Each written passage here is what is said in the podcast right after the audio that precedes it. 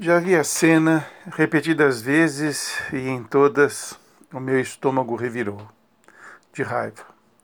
Aquele policial branco, acho que o nome dele é Derek Chauvin, não sei assim se pronuncia corretamente o nome dele, sufocando um homem negro com um joelho pressionando o seu pescoço, é das cenas mais covardes e repugnantes que já tive a infelicidade de assistir. George Floyd é, indiscutivelmente, a vítima da vez. Isso porque antes dele outros homens negros morreram em igual situação, nas mãos da polícia. E todos estavam desarmados e não ofereciam qualquer tipo de reação. Todos.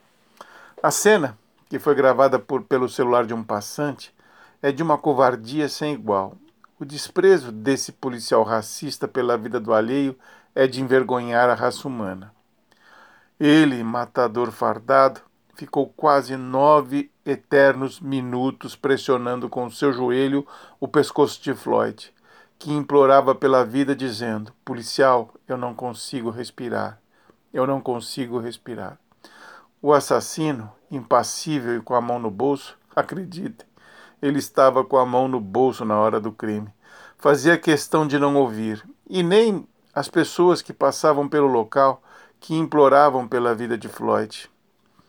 Bom, como era de se esperar, o, a imagem desse assassinato brutal ganhou as redes sociais e, consequentemente, o mundo.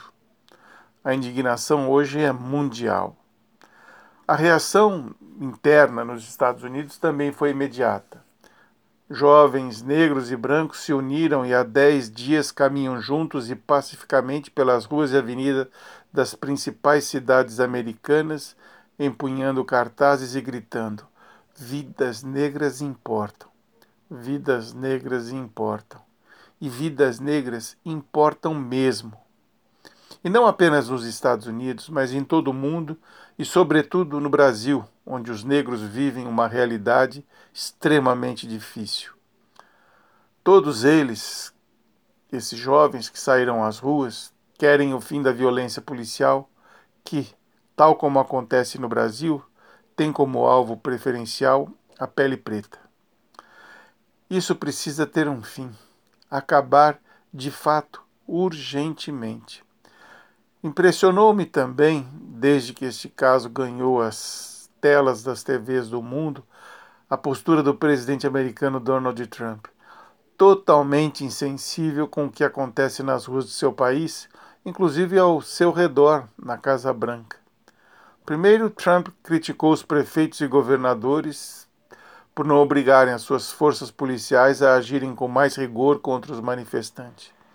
Depois, ofereceu a impessoalidade da Guarda Nacional. E por último, como se não bastasse, ainda ameaçou colocar o exército nas ruas para impor a paz sob o peso de suas baionetas. Bom, nenhuma dessas propostas absurdas prosperou, claro.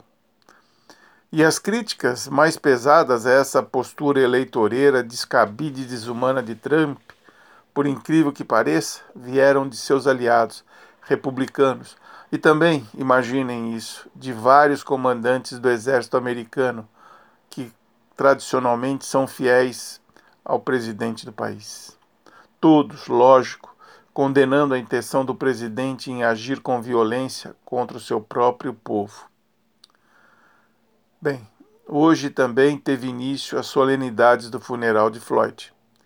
Emoção à flor da pele em todos os momentos.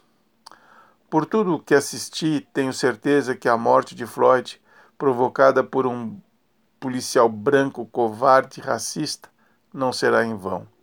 A comunidade americana, representada nas ruas por jovens negros e brancos, não irá sossegar, isso eu tenho certeza, enquanto não forem feitas mudanças legais capazes de impor uma nova ordem que obriguem as polícias tratar com igualdade e civilidade cidadãos brancos e negros.